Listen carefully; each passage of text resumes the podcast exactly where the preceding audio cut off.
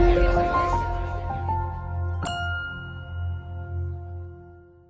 Ich bin neulich mit dem Fahrrad in die Gemeinde gefahren und war eigentlich ganz fröhlich, als mir plötzlich eine Situation kam, wo, man, wo jemand vor einiger Zeit mich ziemlich gemein, ziemlich mies behandelt hatte. Ich hatte das damals geschluckt und einfach weggedrückt, dachte ich, aber plötzlich war alles wieder da. Ich war wieder mitten in der Situation und in mir kamen lauter ziemlich schwierige Gefühle hoch. Ich bin den direkt aus dem Sattel gestiegen und habe meine ganze Wut, meinen ganzen Ärger so in diese Pedale gedrückt. Und während ich da durch Berlin peste, habe ich dieses Mal dem Menschen aber richtig meine Meinung gesagt. Ich habe dem richtig meine Meinung gegagt und gesagt, so kannst du nicht mit mir umgehen, so lass ich nicht mit mir umgehen. Und übrigens aus den und den Gründen und wie kannst du nur was anderes denken? Irgendwas hatte sich in mir Bahn gebrochen. Vielleicht kennst du, doch, kennst du das auch. Letztes Jahr, vor zwei Wochen, gestern Abend, ein Satz, eine Geste, eine Tat. Und dein erster Impuls war, dich zu wehren, aber dann hast du dich anders entschieden. Du hast es runtergeschluckt, weggedrückt und gehofft, dass es weg ist. Aber es ist nicht weg. Du hast es halt nur runtergeschluckt. Und dein Schmerz, dein Ärger, deine Wut, die sind jetzt in dir, in deiner Seele, in deinem Körper versteckt. Ich habe ein bisschen darüber nachgedacht, so hilfreich es ist, unsere Fähigkeit, Verletzungen erstmal zu schlucken oder zu ignorieren, wenn wir uns dann nicht später um sie kümmern und nochmal näher anschauen, dann schlummert sie irgendwo und taucht dann plötzlich wieder auf. Vielleicht zu einem anderen Zeitpunkt in der Beziehung oder in einem ganz anderen Kontext mit anderen Beziehungen, wo wir auf einmal getriggert werden und auf einmal sehr emotional reagieren, was eigentlich gar nicht mit diesem Menschen zu tun hat. Der Schmerz über Missachtung und Lieblosigkeit, auch echte Gemeinheiten, die, wenn sich nicht darum gekümmert wird, dann brechen sie sich irgendwann in uns Bahn. Manchmal fangen sie sogar uns an zu bestimmen. Das Mindeste aber, was sie in uns machen, ist, dass in unserem Herzen wie so Unterströme entstehen. Unterströme des Herzens, wo auf einmal Lebenskraft abgesogen wird, wo Lebensfreude wie weggezogen wird. Ströme, die einfach Kraft und Freude abziehen. Wir reden in diesen Wochen über Beziehungen. Denn wir wissen, Beziehungen sind wichtig und wie 2022 wird, hängt auch ganz stark mit der Qualität unserer Beziehung ab. Gleichzeitig wissen wir alle, dass Beziehungen nicht immer nur einfach sind. Manchmal gehen Dinge schief, manchmal verletzt man sich, manchmal hört man böse Dinge oder sagt dumme Dinge oder kriegt das gesagt und es belastet unsere Beziehung. Und wir haben überlegt, lass uns mal darüber sprechen, was brauchen Beziehungen, damit es ihnen gut geht und was brauchen auch Beziehungen, in denen blöde Sachen passiert sind. Jesus hat ja viel über Beziehungen gesprochen. Vor zwei Wochen haben wir darüber geredet, dass er gesagt hat, ey, ich gebe euch ein neues Gebot. Liebt einander. Und die Challenge, die wir uns gegeben haben, zu sagen, eine Person zu lieben und ihr zu dienen, die es mit der gerade ein bisschen schwierig ist und diese Person aber mehr zu lieben, mehr zu dienen, dieses Jahr, als wir es letztes Jahr getan haben. Letztes Jahr haben wir über die Macht des Gebetes gesprochen und haben darüber nachgedacht, dass Gebet nicht nur bedeutet, dass Gott etwas tut, sondern dass auch dem Menschen, für den ich bete, dass ich mich mit dem auch verbinde, dass da auch irgendwas, was mit unseren Beziehungen etwas macht, in, etwas in mir macht, wenn ich jemand anderem segne und für jemand einstehe.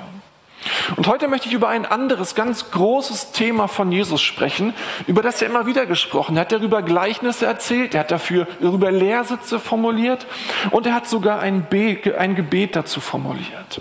Jesus wusste, dass wir in einer Welt leben, in der große und Dinge, kleine Dinge passieren, die wir nur schwer unter die Füße bekommen.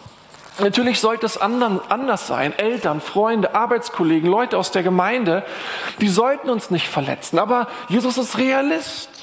Er weiß, dass Leute nicht immer nur uns gut und richtig behandeln. Und er weiß um das Potenzial, was diese Dinge in uns und mit unseren Beziehungen machen können, wenn wir nicht gegensteuern. Und dann hat er einen Weg aufgezeigt, wie wir mit diesen Wörtern, mit den Taten, mit den Dingen, die passiert sind, umgehen können.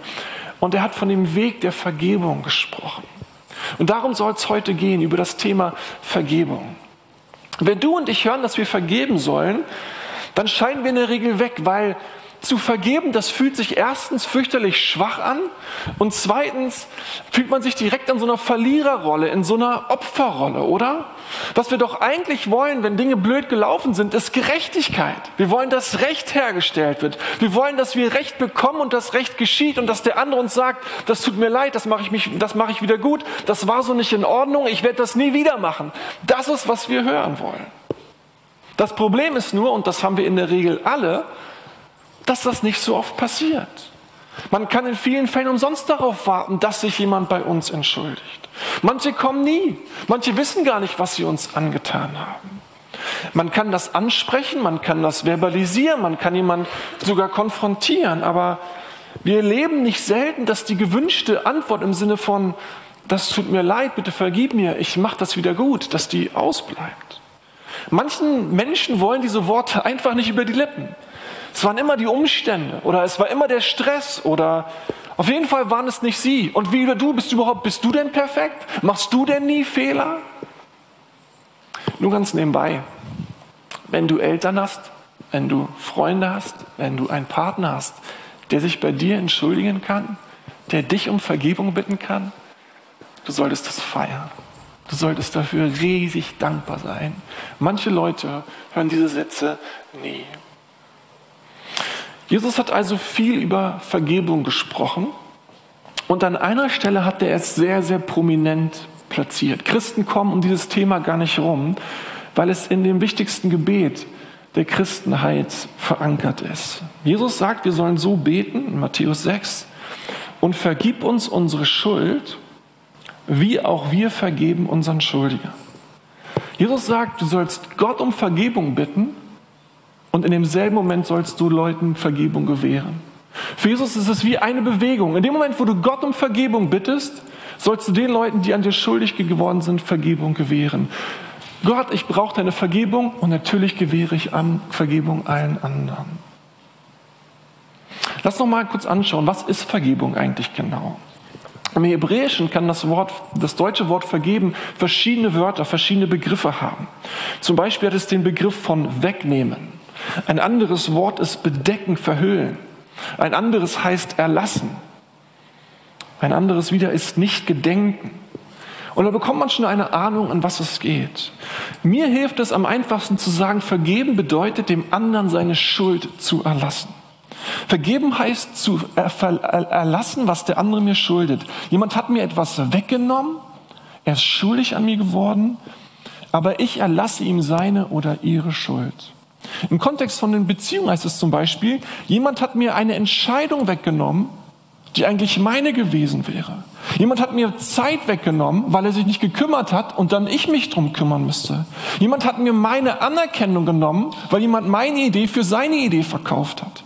Jemand hat sein Wort gebrochen und mir damit eine Möglichkeit genommen. Der Partner hat die Ehe gebrochen und mir damit Familie und Zukunft genommen. Der Partner hat einfach das Geld ausgegeben, ohne mit mir zu sprechen und mir damit Mitsprache genommen und die Möglichkeit, meine Wünsche zu erfüllen. Der andere schuldet also, was er genommen hat. Zeit, Anerkennung, eine Wahl, Aufstiegschancen, Respekt, Geld, Wünsche, Teilhabe.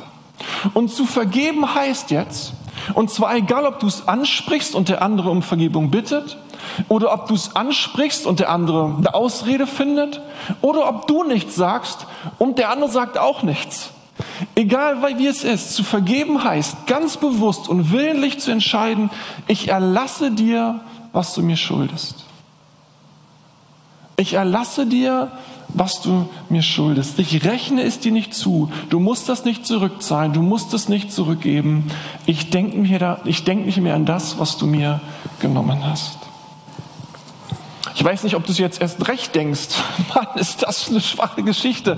Das Vergeben fühlt sich ja elendig an. Das ist ja sowas von schwach. Ich möchte dir zwei Gründe nennen, warum die Bibel von dem Gegenteil überzeugt ist und warum die Bibel sagt, das ist der Weg. Das ist der Weg. Der Autor des Hebräerbriefes, der warnt uns an einer Stelle mal. Er sagt Folgendes. Seht zu, dass keine bittere Wurzel unter euch Fuß fassen kann, denn sonst wird sie euch zur Last werden und viele durch ihr Gift verderben. Was passiert, wenn wir nicht den Weg der Vergebung wählen? Einige von uns, die ziehen sich zurück und gehen auf Abstand und gehen auf Distanz. Andere gehen in die Offensive und wehren sich und schlagen vielleicht zurück und, und rächen sich vielleicht auf irgendeine Weise. Aber beide Reaktionen gehen nicht mit dem um, was dir genommen worden ist. Wobei man auch fairerweise sagen muss, wie soll der andere dir auch Sachen zurückgeben? Wie soll ein schwieriges Kind dir jemals zurückzahlen, was es alles angestellt hat?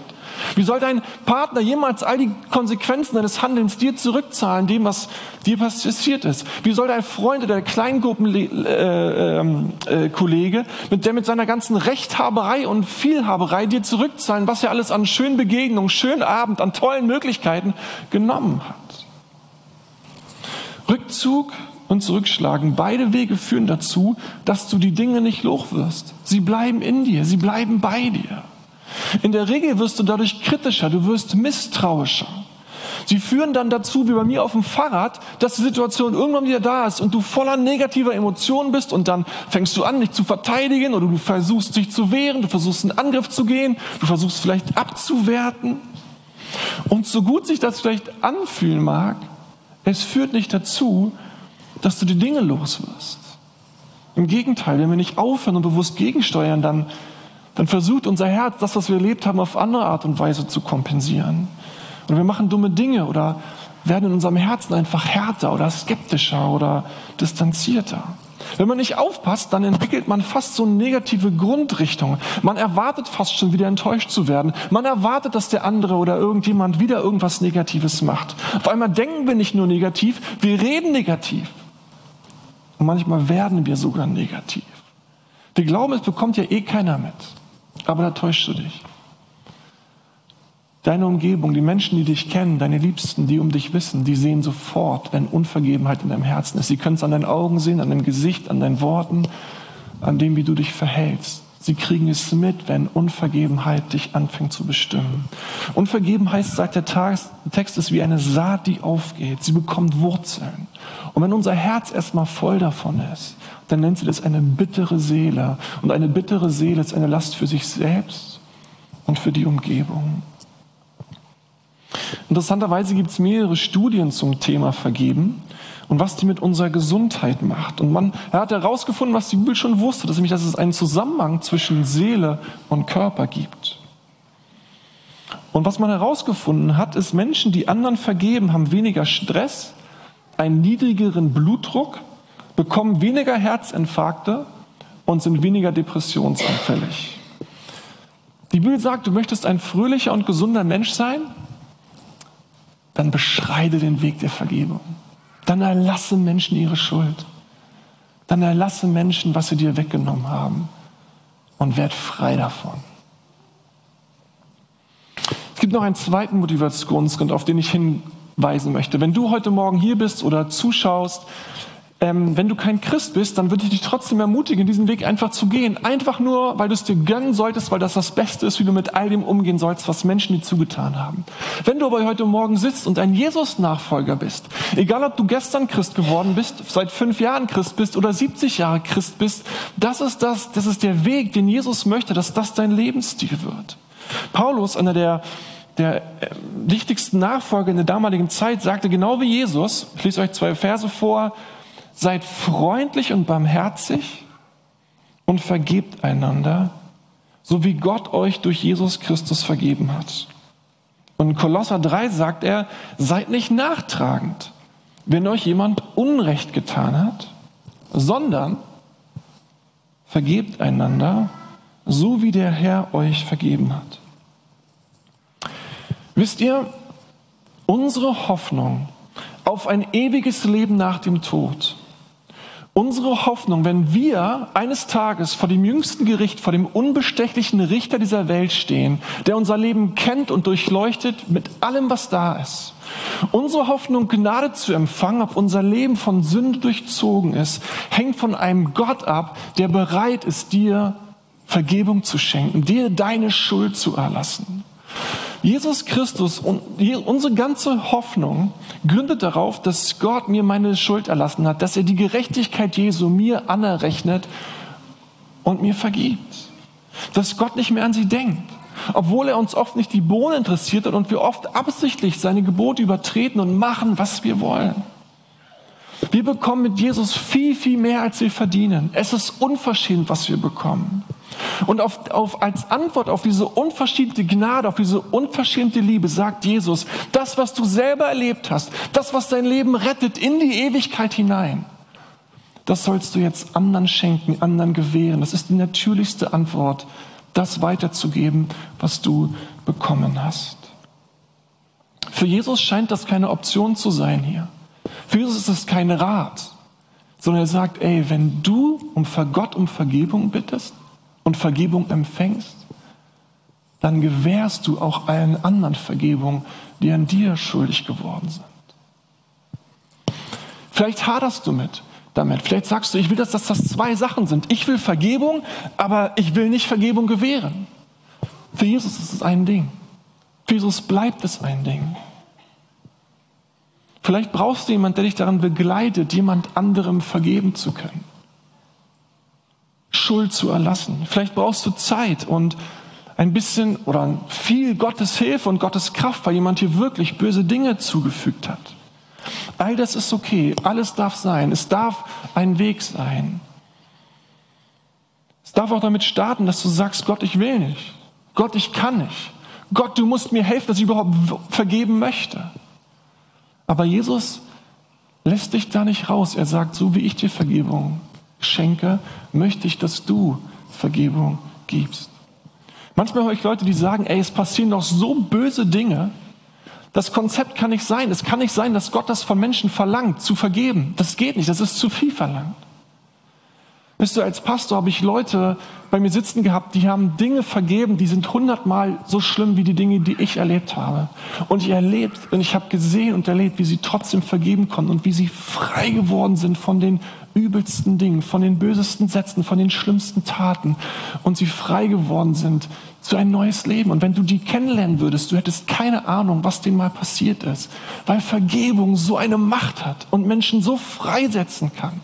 Lass nicht dieses Konzept, naja, die anderen, das, sind das, das kann man ja nicht erwarten, dich nicht daran hindern, die Menschen, die, die Schuld zu lassen, die in deinem Umfeld sind. Jeder von uns muss mit der Schuld umgehen lernen, die ihm passiert ist, wo Menschen sich an ihm schuldig geworden sind. Lass die Schwere von Sünden am Leben von anderen dich nicht abhalten, selber damit umzugehen, Vergebung geschenkt zu bekommen und dann Vergebung zu gewähren. Wie geht das mit dem Vergeben jetzt genau?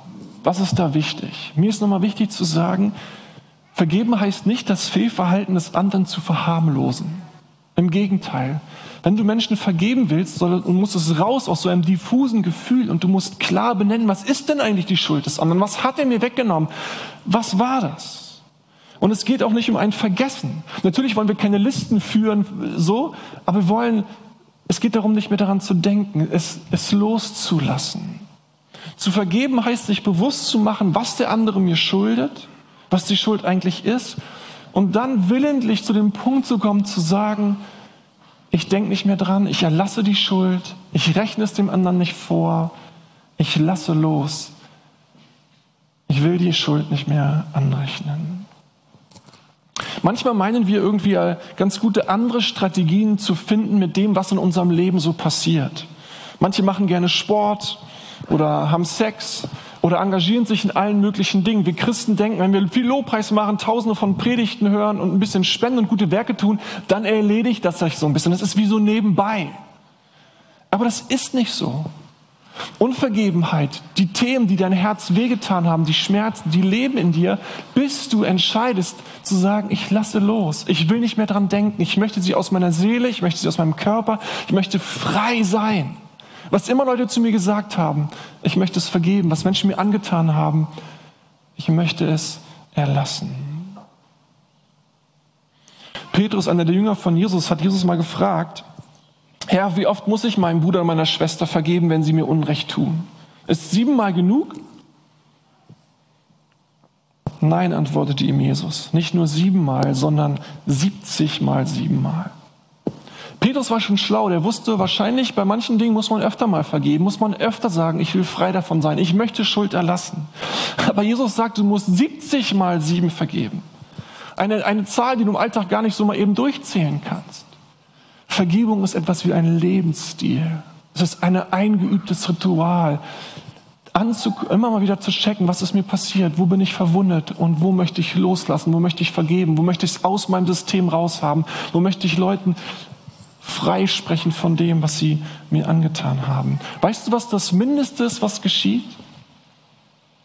Das Mindeste ist, dass in dir Frieden entsteht, dass in dir Ruhe ist, dass du themenlos wirst, dass die Unterströme aufhören, dass die Kraft, die du hast, dass die für den Alltag, für das Leben da ist und nicht irgendwelche Sachen, die abgezogen werden, von denen du gar keine Ahnung hast.